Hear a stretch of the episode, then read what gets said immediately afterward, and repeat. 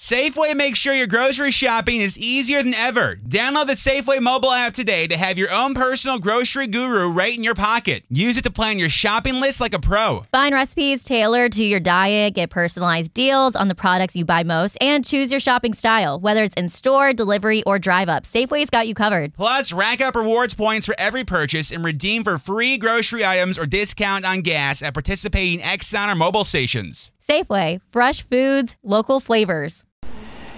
El día de hoy vamos a empezar con el estudio referente a la fiesta de Pesaj o de Pascua. Y para estudiar al respecto vamos a irnos a el principio. ¿En dónde es que está ordenada esta festividad de Pascua? ¿En dónde es que esto surge?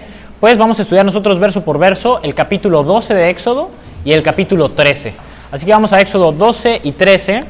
Y en lo que van para allá, les voy contando que vamos a estar estudiando respecto a Pesaj en todos los versículos que aparece en la Torah. ¿Cuál va a ser el propósito? ¿Una simple lluvia de versículos? No. Es importante que nosotros no solamente pues tengamos muy muy claro los mandamientos referentes a esta fiesta, sino que, o sea, que, esto esté afirmado, sino que también es muy muy importante que tengamos este discernimiento de qué es lo que te manda hacer el Eterno y qué es lo que pues nos vamos a dar cuenta que realmente se está haciendo quizás por una tradición o demás, ¿no? Entonces es muy importante porque así vamos a tener nosotros un discernimiento y una autoridad. ¿Qué se tiene que hacer? ¿Qué no se tiene que hacer? Vamos a estar viendo estos versículos. En la semana mencionaban el tema de, no, pero es que si los ponemos afuera de la casa y entre otras cosas, bueno, hoy vamos a estar viendo respecto a la levadura, vamos a estar viendo todos estos puntos, los versículos que hacen mención a esto en la Torah y después de esto pues vamos a hacer por supuesto la conexión con Yeshua y lo que dice uno de los profetas respecto a esta fiesta. Entonces, eh, de entrada vamos a Éxodo 12, que es la primera aparición respecto a esta fiesta de Pesaj o de Pascua. La primera aparición está aquí y vamos a comenzar leyendo en el versículo 1 que dice, habló el Eterno a Moisés y Aarón en la tierra de Egipto diciendo, este mes os será principio de los meses para vosotros. Será este el primero de los meses del año. ¿Y de qué mes va a hacer mención? Bueno, más adelante vamos a ver que es el mes de Aviv. También se le conoce como el mes de Nisan. Bíblicamente es el nombre Aviv y, si no le quieren poner nombre, es el primer mes. Entonces, este vendría a ser de entrada nuestro año nuevo, el mes de Aviv. Y bueno, les comento ahorita, nada más menciona este mes, pero más adelante dice, dice el nombre. Y leemos ahora el versículo 2 que dice, hablad a toda la congregación de Israel diciendo, en el 10 de este mes, ¿de qué mes? De Aviv. De Aviv, exacto. Tómese cada uno un cordero, según las familias de los padres, un cordero por familia. Y aquí va el primer mandamiento respecto a la fiesta de Pesaj. Primer mandamiento. De entrada, nos dice que en el 10 de este mes se tenía que tomar un cordero según las familias de los padres. O sea, se te da el mandamiento y se nos explica. O sea, tiene que ser obviamente según eh, la medida, un cordero por familia, mas si la familia fuera tan pequeña que no baste para comer el cordero, entonces él y su vecino inmediato a su casa tomarán uno según el número de las personas conforme al comer de cada hombre. Haréis la cuenta sobre el cordero. Bueno, aquí es una cuestión organizacional respecto al cordero. ¿Por qué? Porque se alimentaban de él, ¿no? Si no tenías bien la medida, pues unos se iban a quedar sin comer, otros más, pues se, se iba a dar este inconveniente. Y dice el versículo 5, especificación respecto a mandamiento 1 que acabamos de ver del cordero. Se nos dice de entrada, tiene que ser conforme al comer de cada hombre, conforme a la medida, conforme a la familia, y detalle, vamos a plantearlo como de mandamiento 1, punto A y B. El punto A vendría a ser este punto D, conforme a la medida de la familia, conforme a la medida del hombre, y el punto B de este mandamiento es el que el animal, ¿qué animal? El cordero, será sin defecto.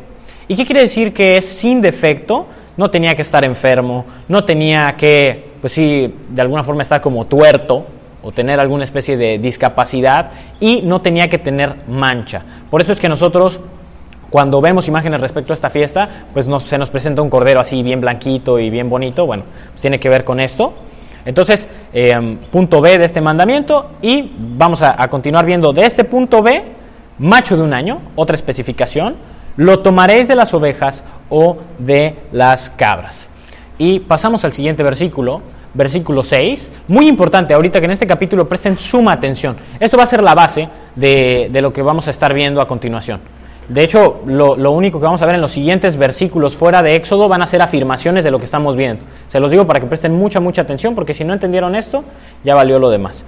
Entonces, dice el versículo 6, y lo guardaréis, especificación sobre el mandamiento, hasta el día 14 de este mes, y lo inmolará toda la congregación del pueblo de Israel entre las dos tardes. Entonces, ¿cuándo se tenía que tomar este cordero? El 10 de Abid. ¿Cuándo es que este se inmolaba, se mataba? Era el 14. Estamos hablando del 14 de Abid, pero dice que entre las dos tardes. Este es el día bíblico. ¿Recuerdan cómo celebramos nosotros Shabbat? A ver, Rocho, ¿cómo celebramos Shabbat? ¿Cómo es el conteo de Shabbat? ¿Cómo es el conteo de Shabbat? ¿Cuándo es? Cada viernes a las 8 empieza. ¿Y cuándo termina? El siguiente día a las 8. Ok, estamos hablando de un aproximado, pero a ver por acá, Gregory. Empieza al atardecer Exactamente. del viernes y Sí. termina al atardecer del... Del otro día. ¿Por qué? ¿Quién sabe el fundamento del por qué practicamos esto así? Por acá, Ana. Porque cuando Dios empezó a hacer la creación, el primer mes se la- se hizo de la tarde y la mañana. Un día. Inicia la noche. Exacto. Bíblicamente, desde el Génesis nosotros vemos que los días bíblicos son de sol a sol. Y bueno, por acá Rocho nos mencionó este tema de las 8, de 8 a 8. Y, y es algo común, ¿eh? No crean que es extraño. Hay gente que sí cree.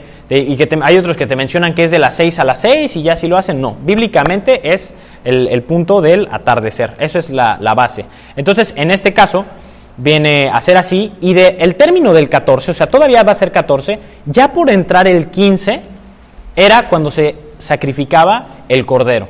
¿De acuerdo? Muy, muy importante que, entendamos esto porque para poder conectarlo con el Mesías va a ser fundamental.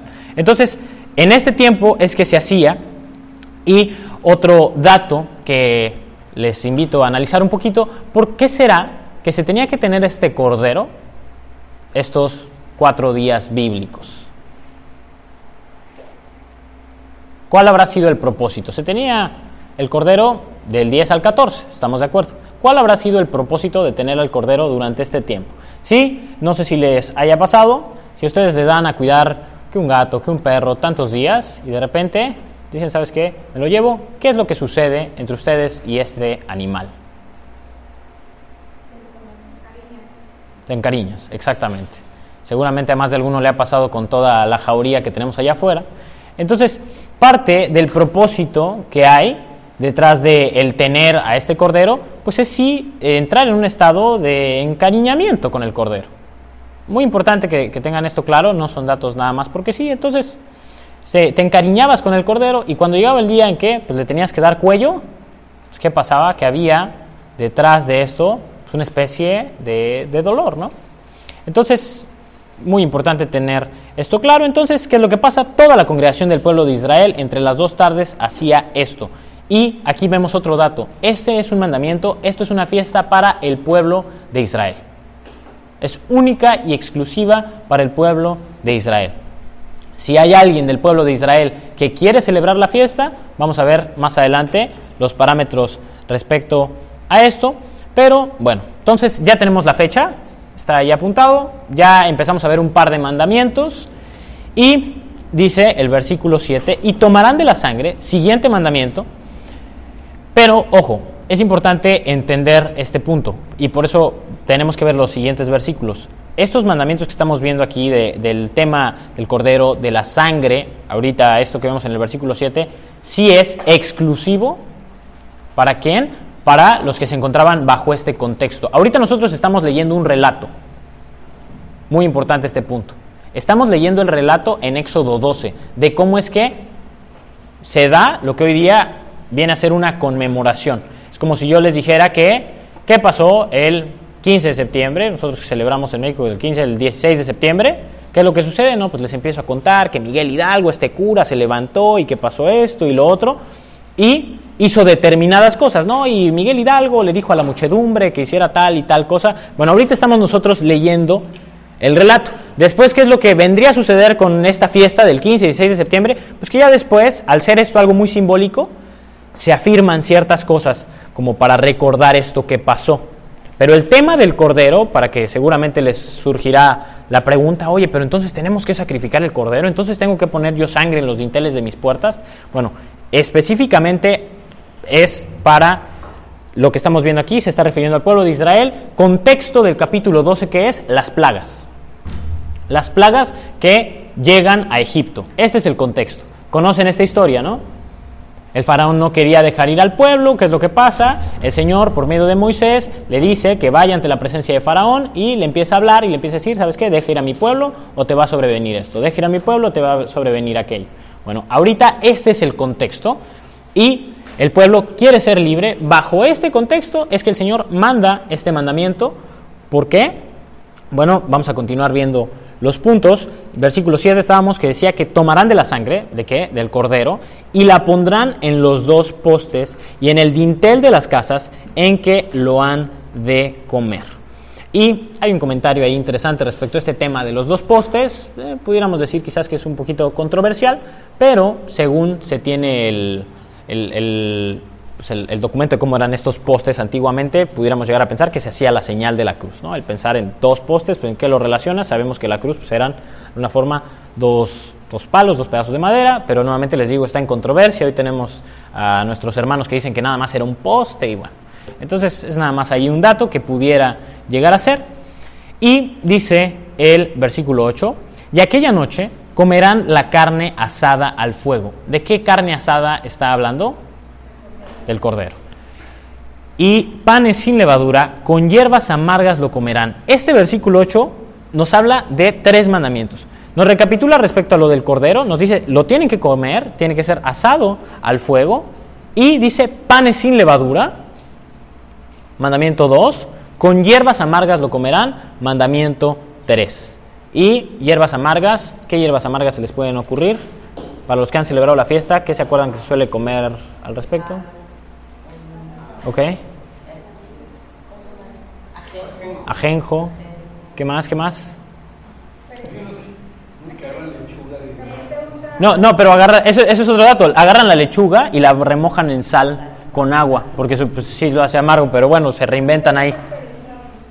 Ok, perejil por allá nos comentan. Rábano, también el rábano sí también lo, lo he visto, pero... Tú lleva el conteo, o sea, sí. Entonces, hierbas amargas lo planteamos como el tercero de este versículo 8. Y bueno, pasamos a el versículo 9, que dice, ninguna cosa comeréis de él cruda. ¿De qué está hablando? Del cordero nuevamente. Ni cocida en agua, sino asada al fuego. Su cabeza con sus pies y sus entrañas. Si se dan cuenta, el mandamiento del cordero es, es el que más, más puntos tiene. Decíamos punto A, punto B, punto C. O sea, tiene muchos, muchos puntos. El tema de que lo tienes que tomar el 10, que tiene que ser sin defecto, que tiene que ser de un año. Y ahorita estamos viendo que dice cuando lo haces tiene que ser al fuego y no lo tienes que comer crudo ni cocido en agua, tiene que ser asado al fuego y dice su cabeza con sus pies y sus entrañas, o sea, todo. Y dice el versículo 10, nuevamente, respecto al cordero, ninguna cosa dejaréis de él hasta la mañana y por eso se acostumbra a que acábense esto, ¿no? O sea, se tienen que acabar la comida. Y lo que quedare hasta la mañana, lo quemaréis en el fuego. Versículo 11, y lo comeréis así. Nuevamente, respecto al mandamiento del Cordero, ceñidos vuestros lomos, y esto tiene que ver con preparados, vuestro calzado en vuestros pies y vuestro bordón en vuestra mano. Y lo comeréis apresuradamente, es la Pascua del Eterno. Y para entender este versículo 11 tenemos que entender el, el, contexto. Nuevamente, con esta último, pues amenaza, si lo queremos llamar, con este último juicio, ya Faraón iba a dejar ir al pueblo. Entonces, ¿qué es lo que les dice? Tienen que estar preparados, ceñidos sus lomos, con el calzado puesto. ¿Qué es lo que pasa? Si ahorita les digo, tenemos que salir de la sinagoga y todos andan descalzos, se van a tardar un rato que en ponerme aquí el zapato y luego que esto y que lo otro. O sea, es ritualística la cosa. Entonces dice, ¿sabes qué? Esténse preparados porque hoy van a salir. Y dice, cómenlo apresuradamente, es la Pascua del Eterno. Y aquí vemos esta mención a la palabra Pascua, a la palabra Pesach, que tiene que ver con pasar por encima. ¿Ustedes saben cómo se dice Pascua en inglés? Passover. Entonces, justamente es el mismo significado. Quieren afirmar lo que significa Pesach, acuérdense de Passover. Y continuamos leyendo en el versículo número 12. Pues yo pasaré, y ahorita ya está justificando el, el mandamiento, ¿no? ¿Cuál es el propósito de todo esto?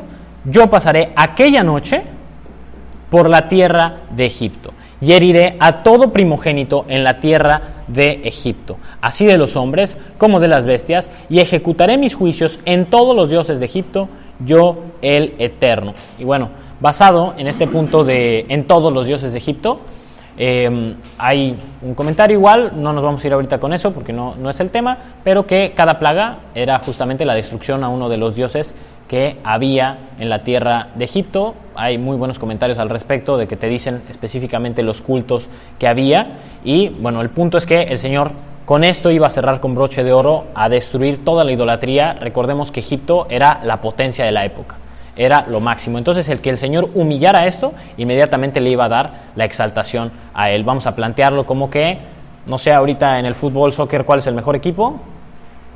O sea, por estadística, no porque el que me gusta. De México, ¿cuál es el que es el ganó la liga? Los Super Tigres, bueno. Sí, los super, bueno, por ejemplo, ahora lo- los Tigres que fueron contra el Bayern.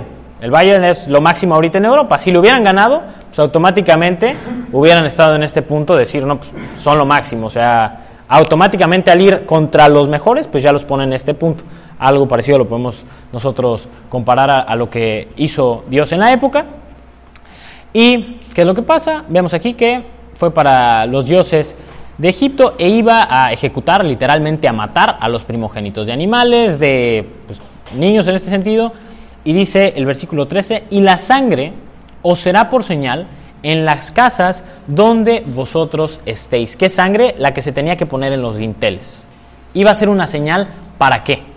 Dice aquí, será una señal en las casas donde vosotros estéis y veré, veré la sangre y pasaré de vosotros, o sea, pasaré de largo, nuevamente es esta palabra pesaj, pasaré vosotros y no habrá en vosotros plaga de mortandad cuando hiera la tierra de Egipto. Pero, ¿qué era lo que iba a hacer que no pasara esta plaga de mortandad? La sangre.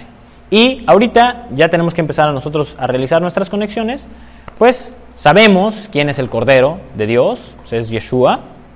Entonces, ya ahorita mencionábamos lo de la cruz, y va a ser muy, muy importante que entendamos nosotros esto que vimos en el primer éxodo, porque va a haber un segundo éxodo, en donde la cosa va a ser cíclica, va a pasar exactamente lo mismo. Y si nosotros no tenemos como señal la sangre del cordero, o sea, no estamos nosotros redimidos por el cordero, lo que va a pasar es que cuando se vengan todos estos juicios, cuando venga toda la mortandad, pues nosotros juntamente también vamos a petatearnos. Entonces es muy muy importante que si nosotros hoy en el entendimiento que tenemos de la escritura creemos que se acerca ya el segundo éxodo, está por venir la redención, pues realmente creyendo esto le tomemos seriedad al punto de, de Pesaj. ¿Por qué? Porque la liberación va a ser la misma, va a ser igual el mismo procedimiento. Entonces, bueno, ya entendiendo esto, entendemos por qué todos los detalles respecto al Cordero, ¿no? Todo esto tiene una conexión con Yeshua, el Cordero, sin defecto, sin pecado, y vamos a continuar siguiendo nosotros esta línea. Pero el punto es que si tenían esta señal de sangre, la plaga de mortandad cuando pasara no les iba a hacer daño al pueblo. Y ahora sí, en el versículo 14, da la estipulación para después, no solamente para el momento. No es solamente, ¿saben qué? Ahorita quítense los zapatos, ahorita, en esta clase quítense los zapatos, ahorita ya es una estipulación, ya está dentro del reglamento, nadie puede entrar a la sinagoga si tiene los zapatos puestos, ya se estipula para después. Y dice, y este día os será en memoria, y lo celebraréis como fiesta solemne para el Eterno durante vuestras generaciones. Por estatuto perpetuo lo celebraréis. ¿Perpetuo qué quiere decir? Para siempre. Para siempre es que se tenía que hacer la celebración y ahora pasamos a esta fiesta que está completamente conectada y es la fiesta de panes sin levadura, pero a ver, Manuel, dime. Yo tengo una duda porque aquí en el texto dice que, que cuando dice el animal será sin defecto más de un año lo tomaréis de las ovejas o sea, puede ser de también una cabra o? Las ovejas, sí, O sea, puede ser un cabrito. sí, Sí. Y pasamos a, ¿en qué versículo estábamos? En el versículo 15. Ah, sí. Bueno, les decía, vamos a pasar ahora al tema de panes sin levadura. Panes sin levadura está completamente conectado, o sea, es, de hecho, verán que muchas veces a esta fiesta se le conoce igual, se van a decir panes sin levadura, Pesaj, ¿por qué? Porque empieza el mismo día. O sea, Pesaj y panes sin levadura empiezan el mismo día. Entonces, dice, siete días comeréis panes sin levadura, y así el primer día haréis que no haya levadura en vuestras casas, porque cualquiera que comiere leudado desde el primer día hasta el séptimo será cortado de Israel. Entonces, durante siete días, dice el mandamiento que tienes que comer panes sin levadura. O sea, el mandamiento no es solamente no comas pan con levadura, sino que tienes tú necesariamente que alimentarte de un pan sin levadura y esto, cuando lo, lo suelo explicar, les digo, bueno, así como ustedes acompañan sus comidas con pan, con tortilla, tienen que hacer de el matzá su acompañante durante estos siete días. Entonces, aterrícenlo así en sus comidas, es algo ahí que, que les sugiero para que no dejen de, estar cumpliendo este mandamiento. Es mandamiento el comer el pan sin levadura, y así el primer día haréis que no haya levadura en vuestras casas, porque cualquiera que comiere leudado desde el primer día hasta el séptimo será cortado de Israel. Y mandamiento nuevamente, el primer día ya no tenía que haber levadura en la casa.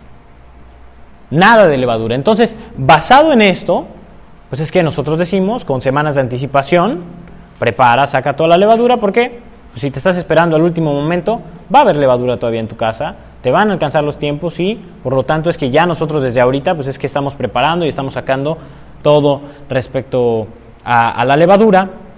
Y en lo que es la casa, repito, no tenía que haber levadura. Esto sí es mandamiento, muy importante, no es lo tengo ahí en la alacena, no lo voy yo a comer, pero está ahí en la alacena de mi casa. Aquí dice, no lo tienes que tener ahí adentro de tu casa, pero para nada. Bueno, ahí pudieran decir, bueno, pero es que esta no es mi casa.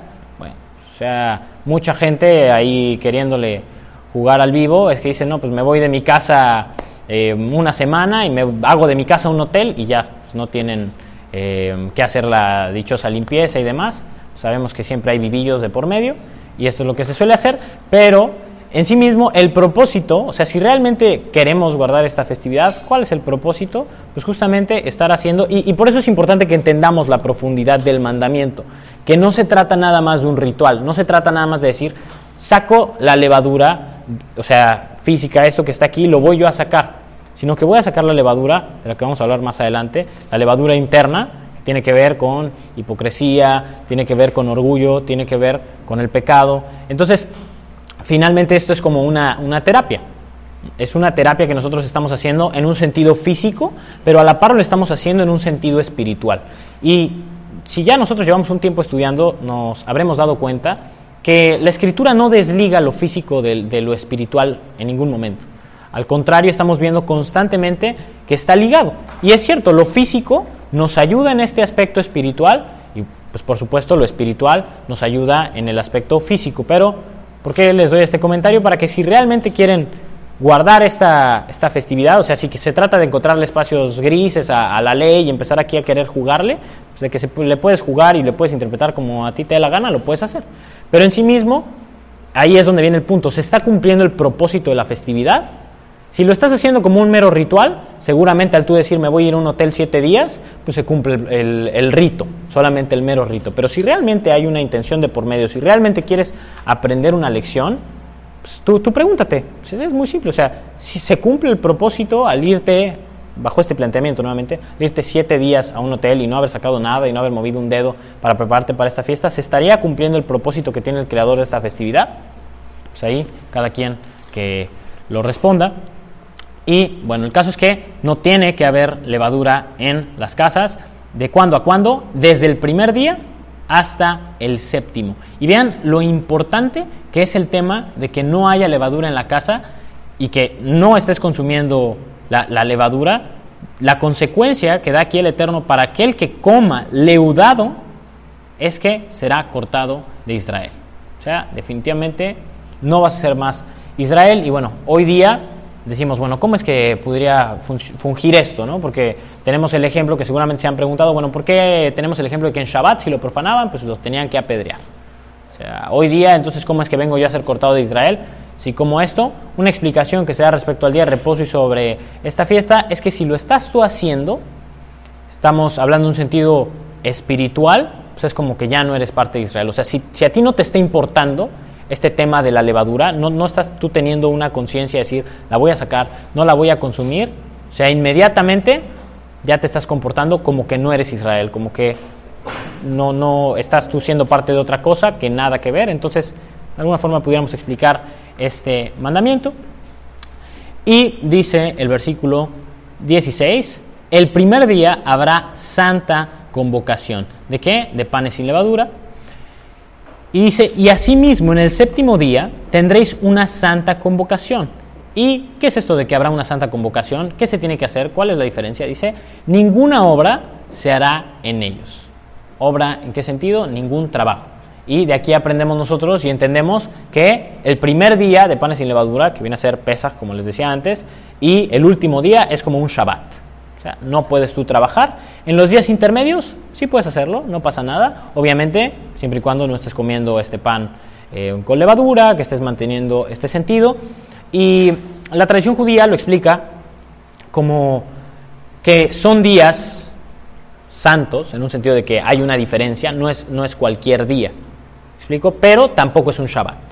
Entra en la categoría de Shabbat el primer día y el último. Esos días intermedios no puedes ni decir que es un Shabbat, que se llega a este grado como de santidad, así es como lo plantean, pero tampoco puedes decir que es un día común y corriente. Tienes que, de alguna forma, procurar tener esta conciencia que estás tú en este tiempo de panes sin levadura.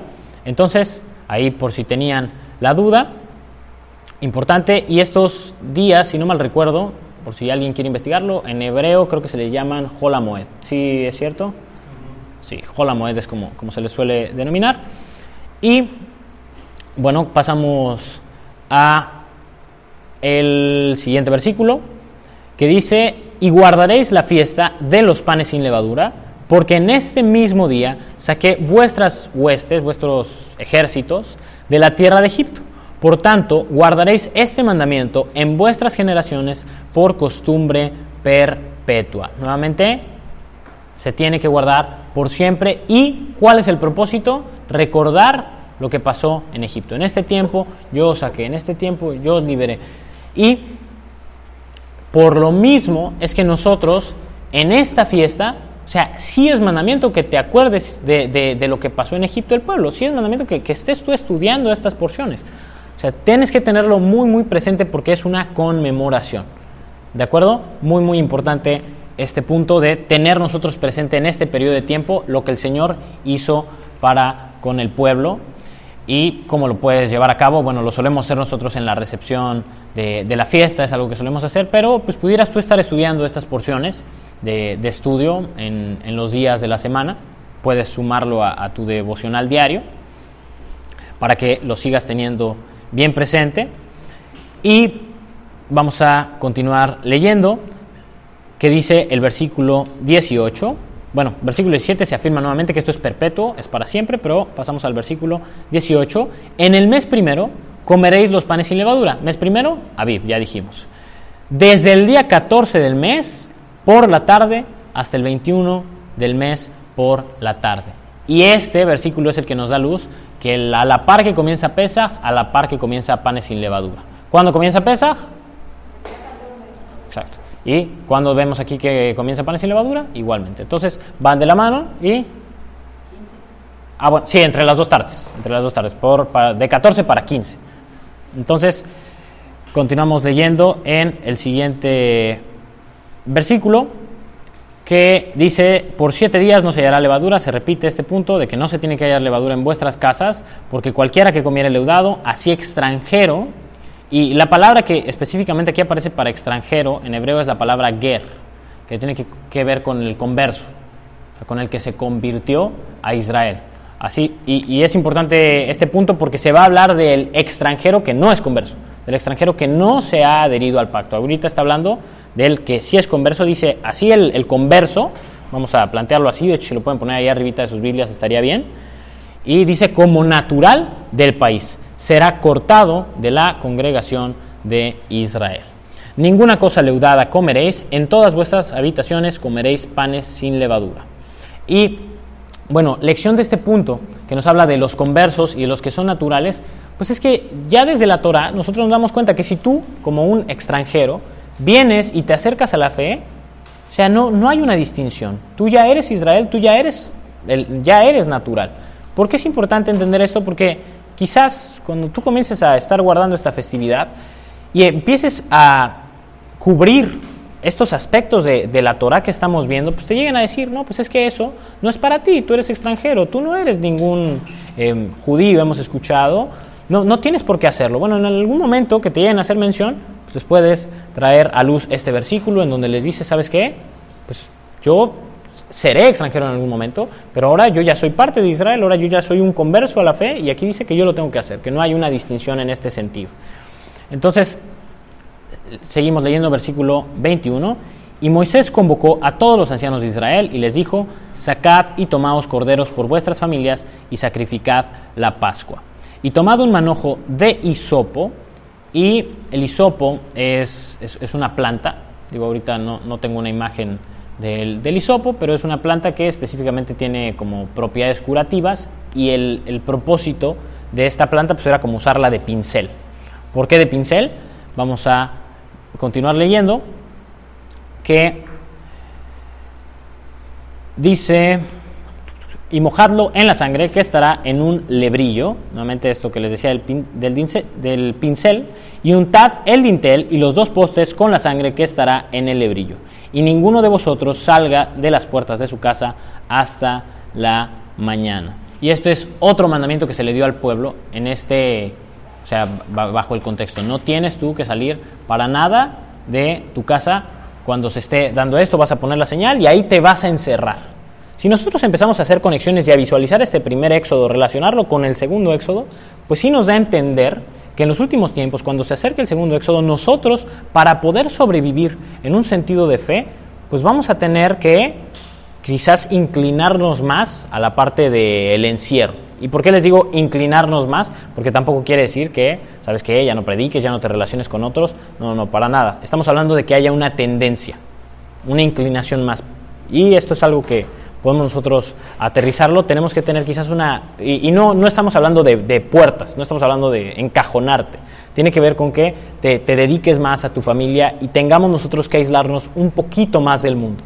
O sea, si bien sabemos que, que no tenemos que caer en sus prácticas, que no hay ningún problema quizás en ir a lugares en los que ellos van, si nosotros no estamos haciendo ningún mal, vamos a tener que tomar esta medida, quizás como, pues sí, de un paso más, un paso extra. ¿Por qué? Porque Dios nos lo está demandando. Ya no va a ser tanto porque Dios nos lo está demandando, sino que va a caer en el que por nosotros mismos. Para poder sobrevivir, vamos a tener que empezar a tomar este tipo de medidas e inclinarnos más que nunca al estar entre familia, en un sentido de, mm, carnal y también en un sentido de la fe. Entonces, un comentario ahí que les dejo para que consideren.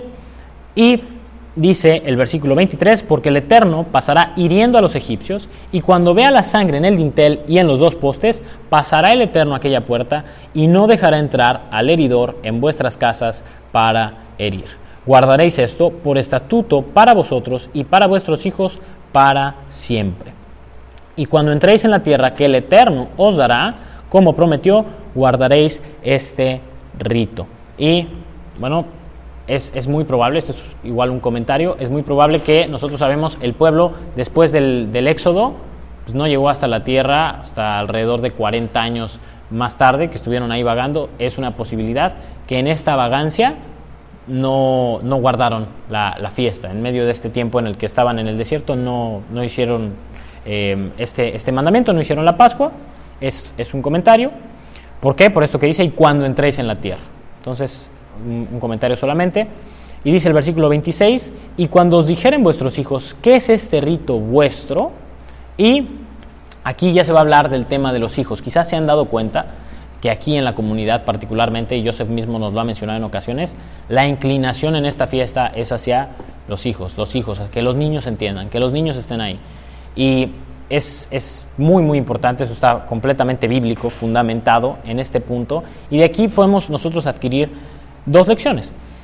La primera es que, pues sí, efectivamente tu hijo te va a preguntar y tú le vas a tener que contestar, y la otra lección es que no te quedes tú esperando a que te pregunte, sino a que tú le vas a enseñar a que te pregunte. Tú le vas a enseñar a que se interese en lo que estás haciendo, en las cosas del Creador. A que cada que haga algo, diga, bueno, ¿por qué lo estoy haciendo?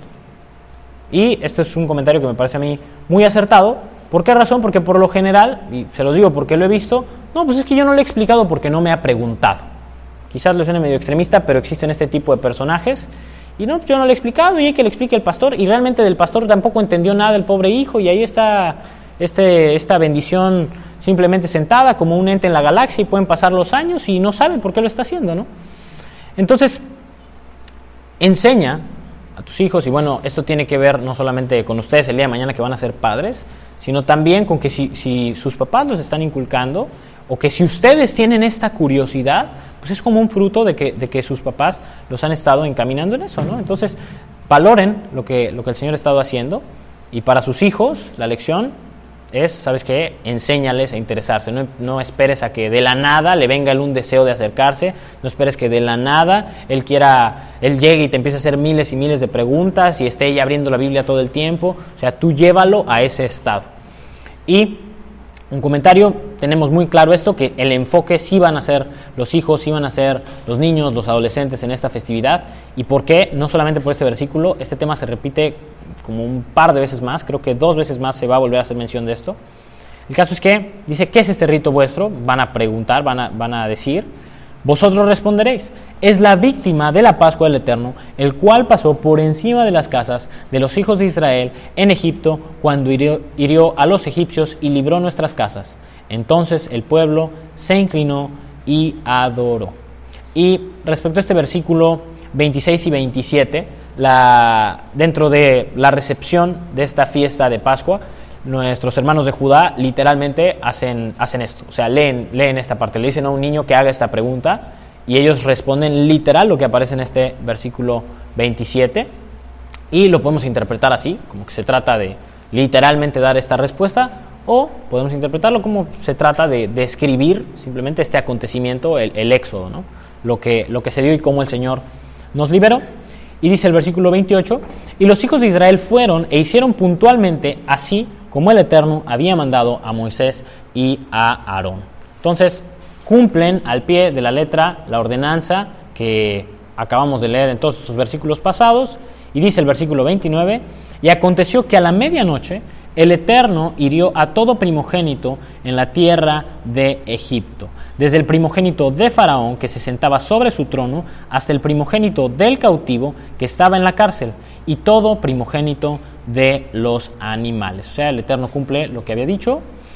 Y se levantó aquella noche Faraón, él y todos sus siervos y todos los egipcios, y hubo un gran clamor en Egipto, porque no había casa donde no hubiese un muerto. E hizo llamar a Moisés y a Aarón de noche y les dijo, ¿quién los hizo llamar? Los hizo llamar Faraón. Salid de en medio de mi pueblo vosotros y los hijos de Israel, e id, servid al Eterno como habéis dicho. Después de todas las plagas, es hasta esta que Faraón dice, ¿sabes qué? Ya salgan de aquí y vayan y sirvan al Eterno como pues veníamos viendo, no, no lo vimos ahorita, pero como venía sucediendo, de que les decían, déjanos ser libres para poder servir al Creador, para poder acercarnos a Él. Bueno, ese era un poco el punto que había en medio de la negociación que estaba intentando Moisés y Aarón con Faraón. Y dice el versículo 32, tomad también vuestras ovejas y vuestras vacas, como habéis dicho, e idos y bendecidme también a mí. Bueno, pues es interesante este punto, que él pide ahí una bendición, eh, el faraón. Versículo 33, y los egipcios apremiaban al pueblo, dándose prisa a echarlos de la tierra, porque decían, todos somos muertos. Y bueno, también aquí entendemos el por qué el tema de los panes sin levadura. Sí tiene que ver con la ordenanza, pero también tiene que ver con que ya se tenían que ir, ya sal, sal, sal, sal. Y si ustedes han hecho pan, quizás más de alguno ha hecho el jalá para Shabbat, Ustedes entenderán que pues, la parte de la amasada quizás es de lo más rápido, la parte de hacer la masa y de realizarlo es lo rápido. El punto es esperarte a que leude tal masa y luego es meterla al horno y esto es lo que por lo general te demora más tiempo. Entonces, pues ellos no tenían dicho tiempo para esperar a que leudara la masa, sino que necesitaban ya salir y por lo tanto salieron como tostaditas. Pues ahora sí que el, el matzá. Y si nosotros vemos el matzá, literalmente son como estas famosas saladitas que nosotros conocemos, por lo menos aquí en Cancún es muy típico comer ceviche y este tipo de cosas con las saladitas. Entonces, pues así, así tenemos esta otra explicación del por qué el pan sin levadura. Y continuamos leyendo en el versículo 34, y llevó el pueblo su masa antes que se leudase, nuevamente, sus masas envueltas en sus sábanas sobre sus hombros. Y de este versículo 34 nos da la, la explicación de que es muy probable, o sea, hay comentarios judíos, y aquí nos, nos vamos quizás un poco caer en la parte mística, no lo sabemos, solamente un comentario, de que, pues como dice que llevaban la masa, o sea, que no llevaban propiamente el, el, o sea, ya, ya estaba hecho el matzá, o sea, como que lo llevaban arriba y había una especie de luz, que eso fue lo que hizo que se tostara. Les digo, estaba, es como una churrada, ¿no? Pero es ahí un, un churro que suelen ellos comentar basados en este, en este comentario. Y dice el versículo 35, e hicieron los hijos de Israel conforme al mandamiento de Moisés, pidiendo, que los egipcios, pidiendo de los egipcios alhajas de plata y de oro y vestidos literalmente despojan a los egipcios, y esto es justo lo que dice el versículo 36, y el Eterno dio gracia al pueblo delante de los egipcios y les dieron cuanto pedían, así despojaron a los egipcios.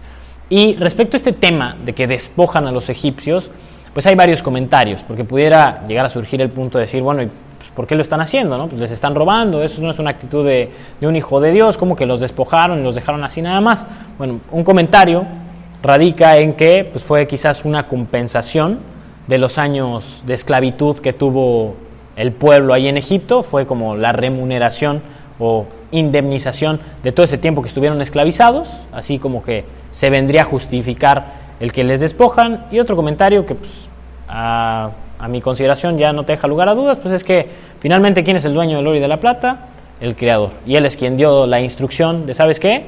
Se entrega todo, entonces el dueño es el que dijo, simplemente dale esto a mis hijos, dale esto a Israel. Este es otro comentario que de manera muy personal me deja muy satisfecho en, en esa área, por lo tanto no se le puede considerar un robo.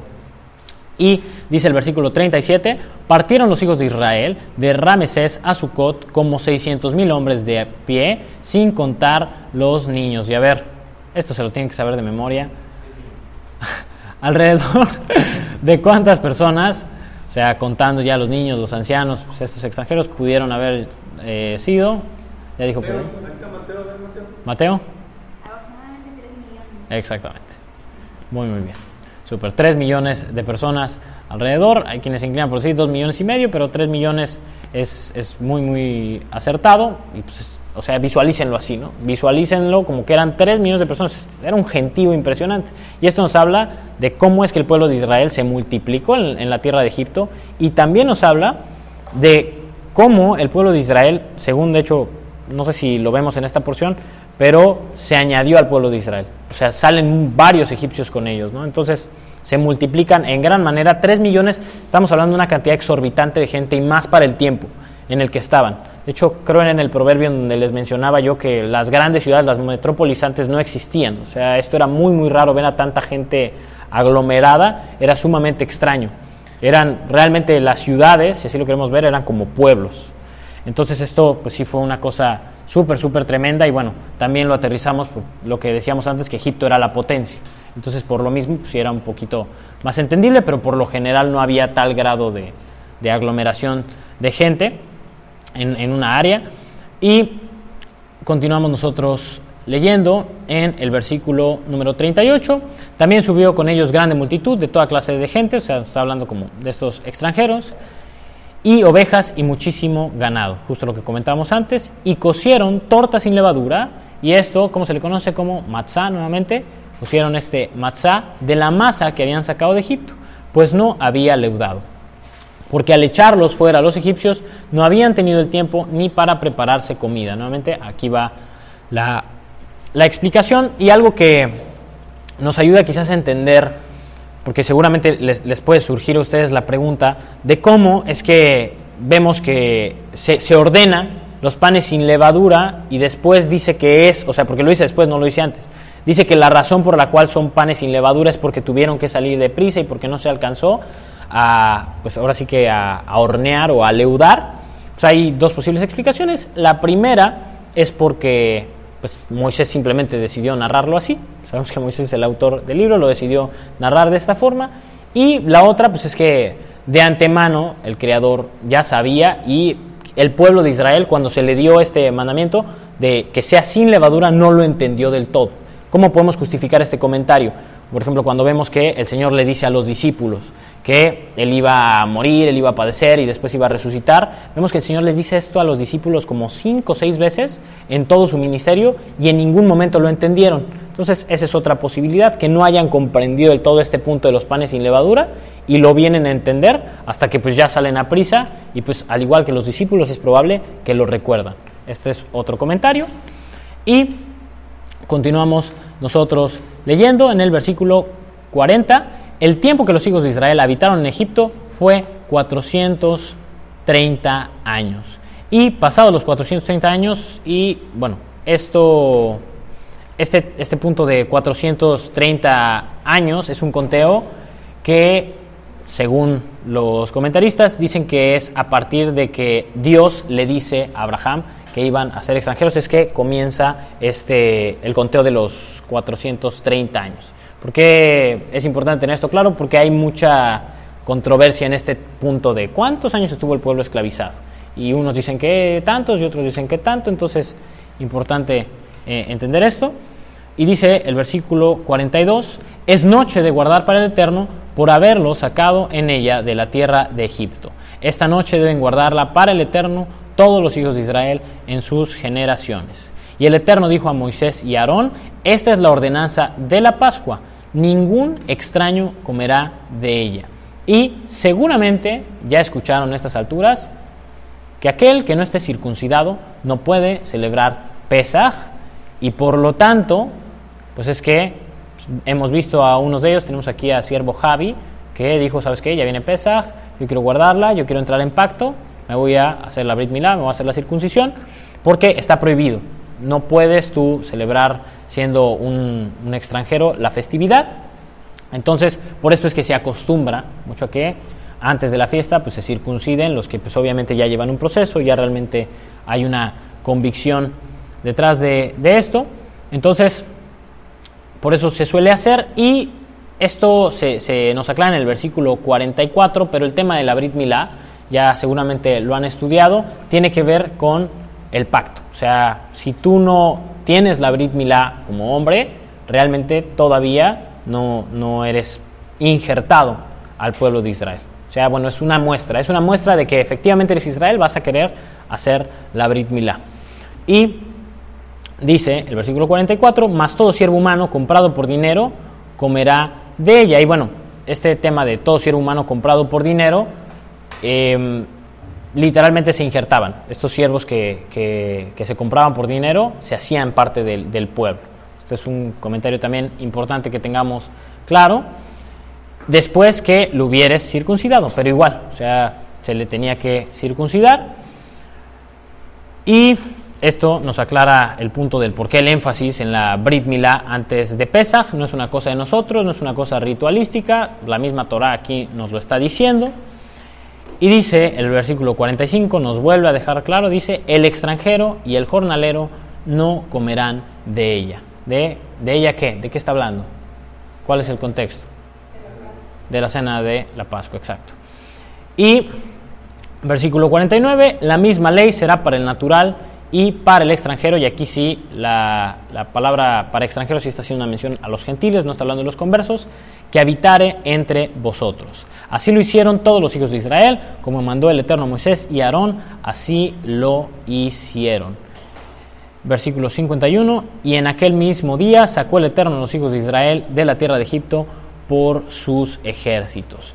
Y ¿Por qué será que solamente el pueblo de Israel puede guardar este mandamiento, puede estar en esta fiesta? ¿Qué se les ocurre? ¿Qué ven ustedes? ¿Qué logran discernir que caracteriza a esta festividad, por lo cual solamente el pueblo puede celebrar? Ok, pero... ¿Cómo sale ahí, perdón? Porque el pueblo es el que sale de Egipto, ¿no? Entonces es como si viene ahorita un, no, no es por despreciar, pero un colombiano y quiere celebrar el 15 y 16 de septiembre, ¿qué te vamos a decir? Pues sí, qué padre, estás en la chorcha y todo, pero pues qué independencia estás celebrando, ¿no? O sea, tú no te independizaste de nada, tú, tú tienes tu independencia. Creo que en Colombia, de hecho, también es el mismo día, ¿no? Sí, más o menos sé porque en Guatemala igual y así. Entonces, bueno, pero pues tú celebras tu independencia, nosotros la nuestra, los mexicanos, y es, es el mismo caso con, con Israel. Obviamente en un punto más de rigor, hoy día en México ya sabemos que pasa toda serie de cosas y que incluso es donde muchas veces al extranjero le gusta venir, pero en, en tema Israel, pues, ¿sabes qué? Es el día de nuestra independencia. Por lo tanto, solamente puede celebrarlo el que pues, realmente se independizó, ¿no? El que realmente fue libre de todo esto, fue libre de la esclavitud en Egipto, fue libre de Faraón. Y este es un poco el enfoque que tenemos nosotros que, que darle. Así tenemos nosotros que buscar aterrizar el punto de Pesaj. Nosotros válidamente pudiéramos decir, yo no estuve en el éxodo de Egipto. Sería completamente válido que lo dijeras, porque es cierto. Estuviste en el éxodo de Egipto, tuviste lo de Faraón y todo esto. ¿Qué? ¿Alguien sí estuvo? A ver, ¿quién me puede decir? Nadie estuvo en el éxodo de Egipto. O sea, la verdad, no estuvimos en ese acontecimiento. ¿O tú sí, Stevie? ¿No estuviste tampoco en ese acontecimiento? Entonces, ¿cómo nosotros podemos ponerle esta vehemencia y este corazón? Pues entendiendo que este tema de Egipto es, es una cuestión espiritual.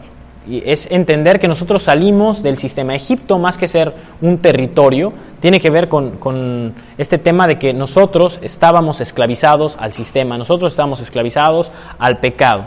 Y si estás celebrando Pesaj, si tú ya entraste en pacto, te aseguro que es porque ya fuiste libre de tal esclavitud hacia el pecado. Pasaste de ser siervo del pecado, pasaste de ser siervo del Satán, pasaste de ser siervo del trabajo a ser siervo de Jesucristo, a ser siervo del Eterno. Y por lo tanto, esto es algo que nosotros tenemos que estar visualizando. Cuando escuchemos esta historia, yo te invito a que tú recuerdes cómo es que el Señor te libró del sistema, cómo es que el Señor te libró de ese pecado, cómo es que el Señor te llamó y lo que tuvo que pasar para que tú pudieras salir y hoy ser libre y hoy poder estar aquí. ¿Qué tuvo que suceder? Te aseguro que entonces ahí es que vas a decir, sí, yo estaba ahí, yo estaba ahí también, yo también fui libre de Faraón, yo también fui libre de toda esta idolatría. ¿Y por qué? ¿Cómo es que se dio esto? Pues fue por el Cordero nuevamente. Entonces, aterricémoslo de esta manera, veámoslo así y esto nos va a hacer tener el corazón verdaderamente puesto en esto, sentirnos plenamente identificados. Y bueno, vamos a continuar leyendo en el capítulo 13, versículo 1. Dice, el Eterno habla a Moisés diciendo, conságrame todo primogénito, cualquiera que abre matriz entre los hijos de Israel, así de los hombres como de los animales, mío es. Y Moisés dijo al pueblo, tened memoria de este día en el cual habéis salido de Egipto de la casa de servidumbre, pues el Eterno os ha sacado de aquí con mano fuerte, por tanto no comeréis leudado. ¿De cuándo a cuándo? Estos siete días, del 14 de Abib al 21. Perfecto, 21 de Abib o mencionamos de Nisan. Y aquí en el versículo 4 es que se nos da el nombre del mes. Dice, vosotros salís hoy en el mes de Abib. Entonces de aquí es que extraemos nosotros el nombre de este mes.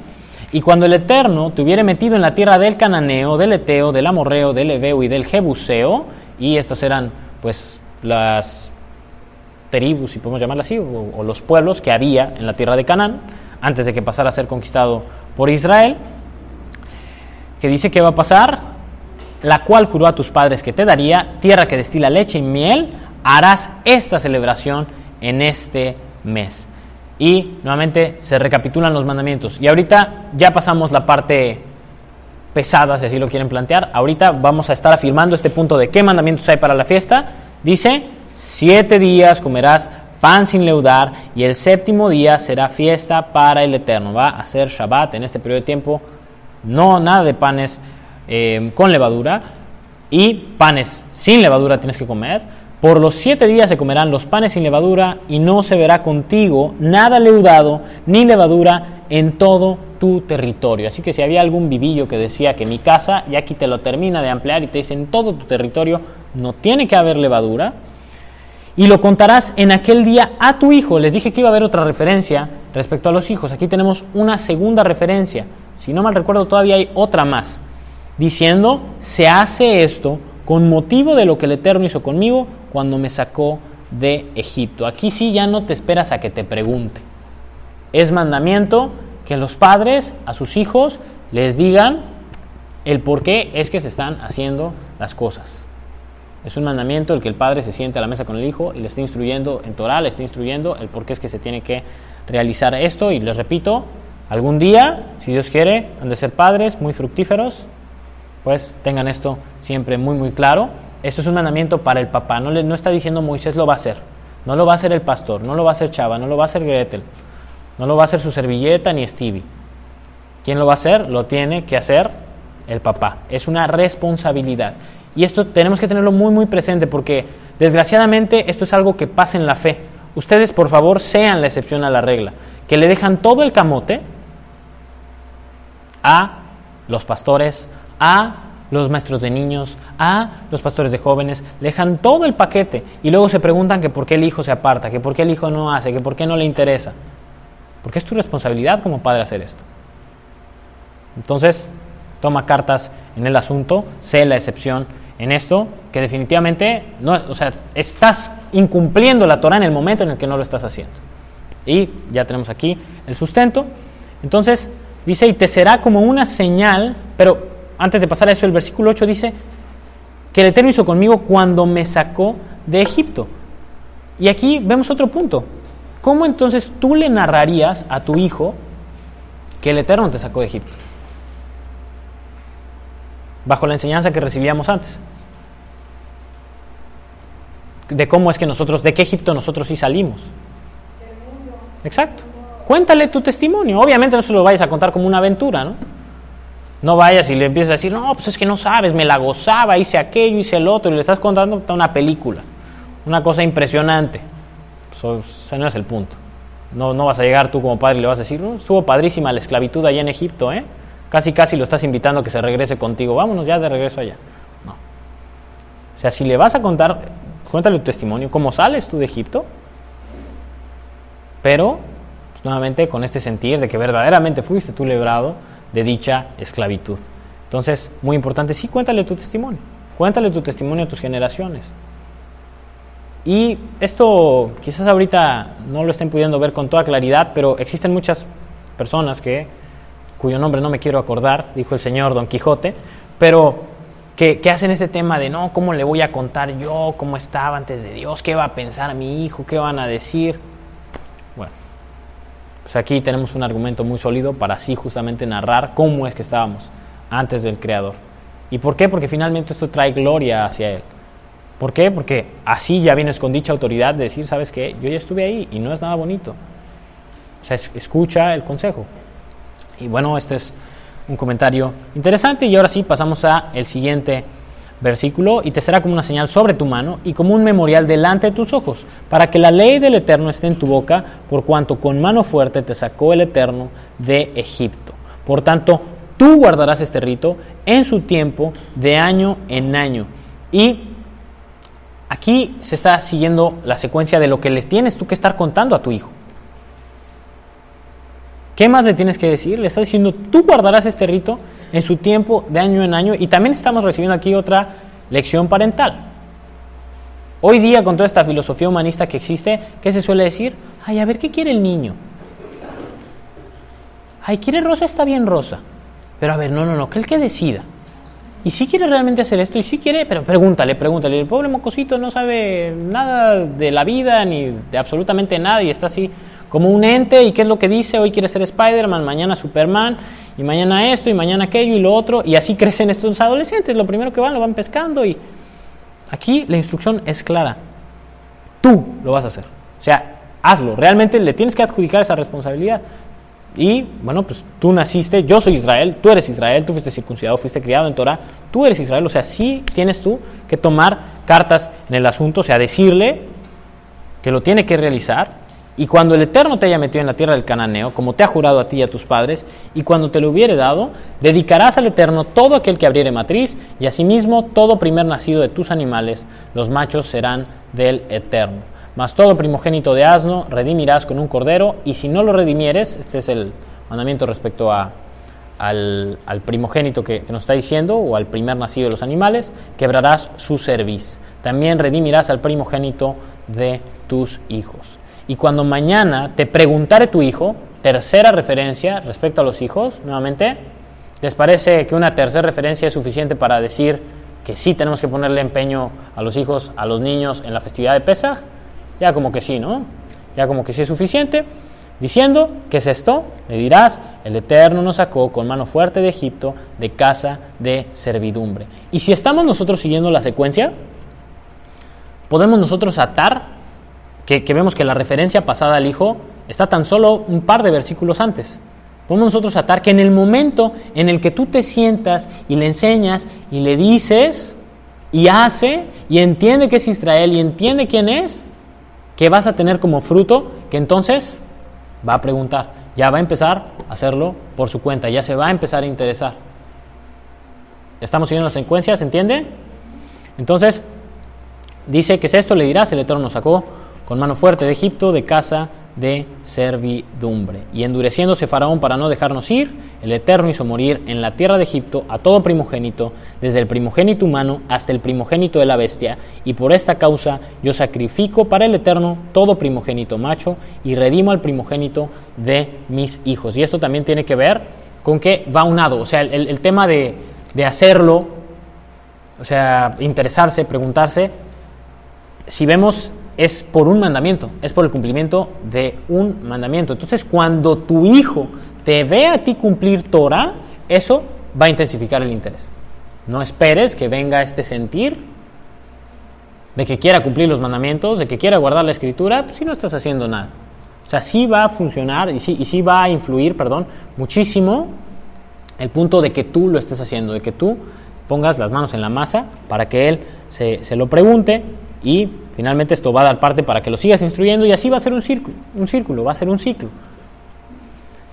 Yo sacrifico para el Eterno todo primogénito macho y redimo al primogénito de mis hijos. Te será pues como una señal sobre tu mano y por un memorial delante de tus ojos, por cuanto el Eterno nos sacó de Egipto con mano fuerte. Y bueno, simplemente para terminar de cerrar lo que veíamos respecto al Éxodo, vamos a terminar este capítulo 13 que dice, y luego que Faraón dejó ir al pueblo, Dios no los llevó por el camino de la tierra de los filisteos que estaba cerca, porque dijo Dios, para que no se arrepiente el pueblo cuando vea la guerra y se vuelva a Egipto. Mas hizo Dios que el pueblo rodease por el camino del desierto del Mar Rojo, y subieron los hijos de Israel de Egipto armados. Tomó también consigo Moisés los huesos de José, el cual había jurado a los hijos de Israel, diciendo, Dios ciertamente os visitará y haréis subir mis huesos de aquí con vosotros. Y partieron de Sucot y acamparon en Etam a la entrada del desierto. Y el Eterno iba delante de ellos de día en una columna de nube para guiarlos por el camino, y de noche en una columna de fuego para alumbrarles, a fin que no anduviesen de día y de noche. Nunca se apartó delante del pueblo la columna de nube de día, ni de noche la columna de fuego. Y Vamos a tomar un receso, ¿les parece breve? Y continuamos con la segunda parte del estudio. With lucky landslots, you can get lucky just about anywhere. Dearly beloved, we are gathered here today to. Has anyone seen the bride and groom? Sorry, sorry, we're here. We were getting lucky in the limo and we lost track of time. No, Lucky Land Casino, with cash prizes that add up quicker than a guest registry. In that case, I pronounce you lucky. Play for free at LuckyLandSlots.com. Daily bonuses are waiting. No purchase necessary. Void where prohibited by law. 18 plus. Terms and conditions apply. See website for details.